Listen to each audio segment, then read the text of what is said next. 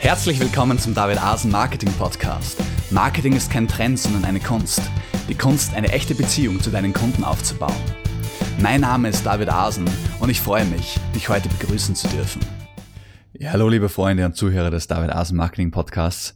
Wir freuen uns, euch heute eine neue Reihe in diesem Podcast vorstellen zu dürfen, nämlich die Frag David Reihe, in der wir eure Fragen entgegennehmen und beantworten werden.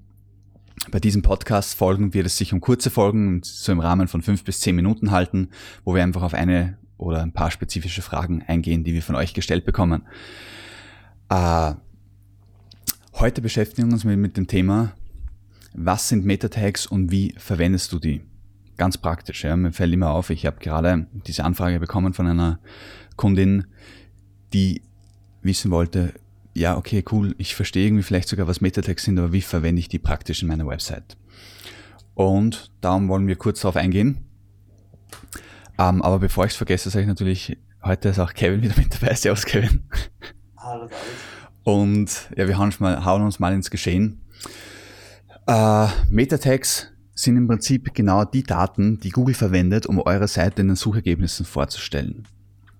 Das heißt, wenn du jetzt angenommen eine Seite für Gartenzubehör hast und jemand tippt das Wort Gartenzubehör in Google ein und dann kennt ja jeder, erscheinen zig Websites in den Suchergebnissen und einer dieser Websites ist hoffentlich deine.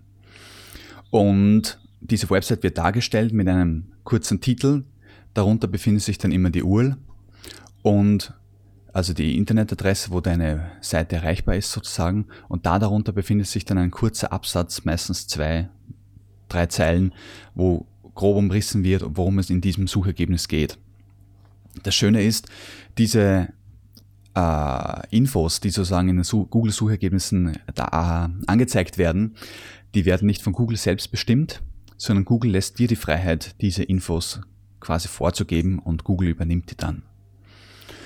Und diese, äh, das sind die sogenannten Meta-Tags und die unterteilen sich in den Titel, was auf Englisch Title genannt wird, dann in die Meta-Beschreibung, was auf Englisch Meta-Description heißt und dann eben in das Focus-Keyword. Und Kevin, du hast dich, du bringst dich einfach ein, wenn dir noch was dazu einfällt. Sonst halte ich, was einfällt, ich genau, sonst halte ich hier mal einen fetten Monolog. Aber im Prinzip funktioniert es so. Ich hoffe, ihr habt alle eine ordentliche Keyword-Recherche gemacht. Wenn nicht, solltet ihr das unbedingt machen. Das ist der Grundstein für euren Erfolg. Ähm, wir bieten auch an, Keyword-Recherche für euch durchzuführen.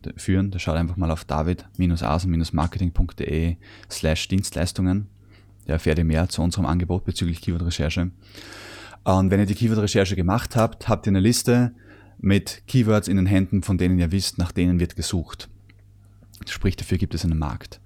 So, ihr geht jetzt her und sagt, für eines dieser Keywords wollt ihr, äh, für jedes dieser Keywords wollt ihr im Idealfall einen eigenen Text schreiben, um euch dafür in den Google-Suchergebnissen zu positionieren.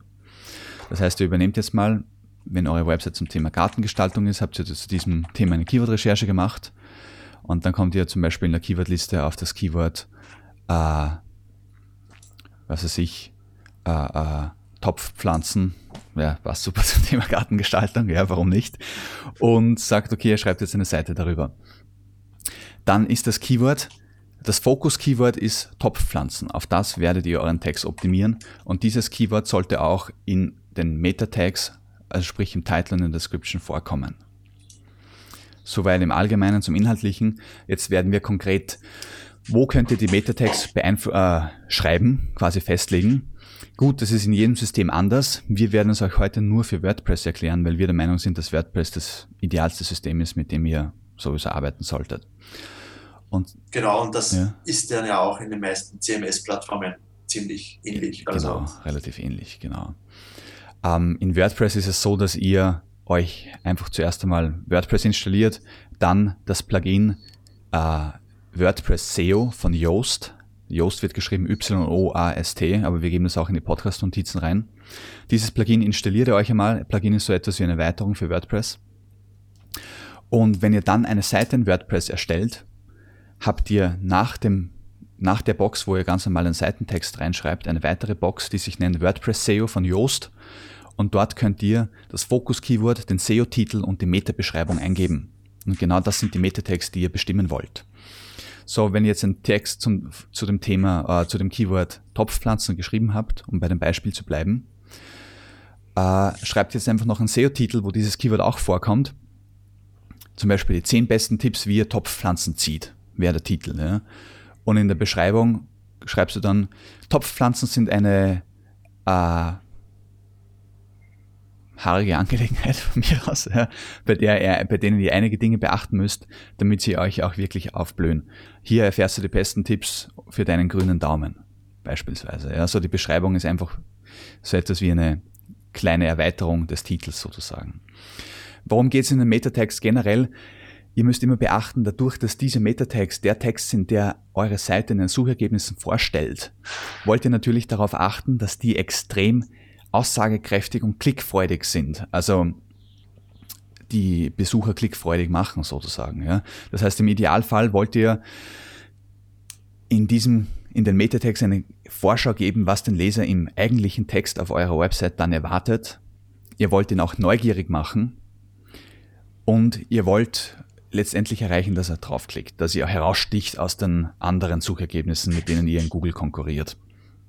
Genau, das trifft übrigens auch zu, also jetzt bei Social Media oder wenn ihr einfach äh, Überschriften schreibt oder so. Also ihr wollt nicht schreiben, Topfpflanzen sind Pflanzen in Töpfen, sondern ihr wollt schreiben, die besten zehn Tipps, wie ihr, das, wie ihr die schönsten Topfpflanzen äh, züchtet oder so. Genau, ne? richtig. Das heißt, ihr wollt da Interesse erzeugen. Und was der Kevin so sagt, ist hier auch deshalb so wichtig, weil viele Leute wirklich hergehen und dann die Meta-Tags optimieren und sagen, ach, mein Fokus-Keyword ist Topfpflanze, also schreibe ich im Titel Topfpflanze rein, in der Meta-Beschreibung schreibe ich auch Topfpflanze rein und dann zeigt mir das Programm auch schön an, überall so grüne Leuchten, ich habe alles bestanden. Ja, aber das Programm checkt nur, okay, ihr habt überall Topfpflanze reingeschrieben, aber das Programm ist zu dumm, um zu erkennen, ob euer Text oder eure Metatext auch interessant sind.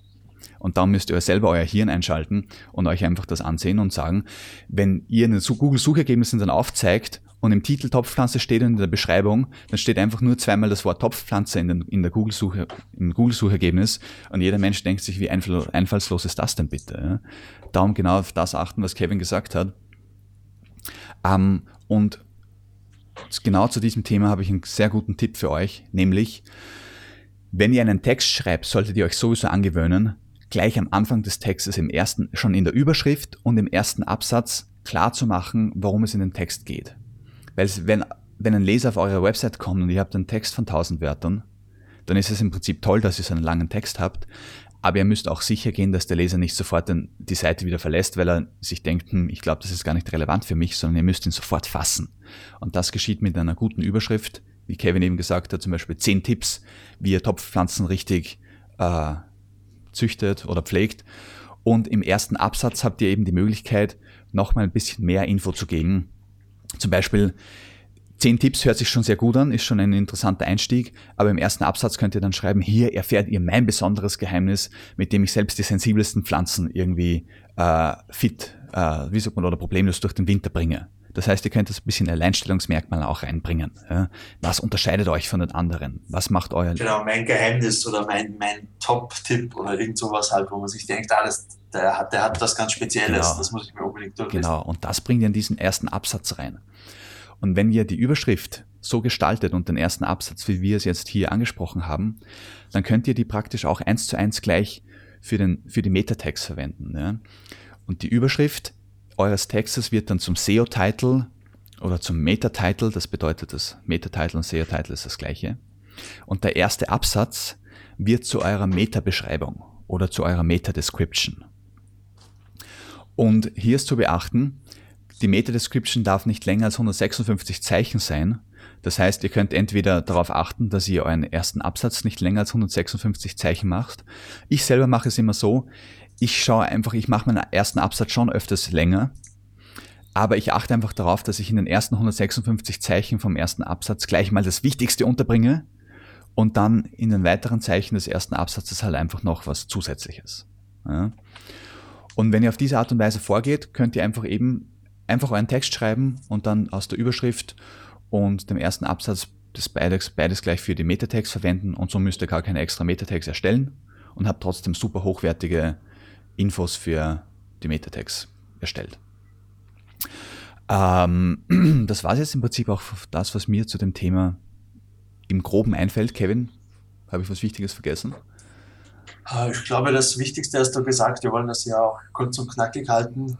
Ähm, wie gesagt, achtet darauf, dass ihr diese erstens mal drinnen habt und nicht einfach diese Felder leer lässt und äh, dass sie halt ansprechend sind, wie David schon erklärt genau. hat. Genau. Wir werden in einem weiteren Podcast noch ein bisschen darauf eingehen, äh, unter Umständen, wie ihr den Text selbst noch gut auf das Focus-Keyword optimiert, aber das ist wie ein anderes Thema. Heute ging es wirklich nur um die Meta-Tags. Also hat uns gefreut, euch zu dieser ersten Kurzfolge begrüßen zu dürfen. Wir hören uns beim nächsten Mal. Ciao. Ciao. Das war's ja auch schon wieder, die heutige Ausgabe des David Asen Marketing Podcasts. Ich hoffe, sie hat dir genauso viel Spaß gemacht wie uns. Die Podcast-Notizen zu jeder Folge findest du unter david-asen-marketing.de slash podcast. Dort erfährst du auch, wie du diesen Podcast über iTunes, YouTube und Co. abonnieren kannst. Schreib uns einen Kommentar oder stell eine Frage. Wir antworten dir garantiert. Also, ciao und bis zum nächsten Mal.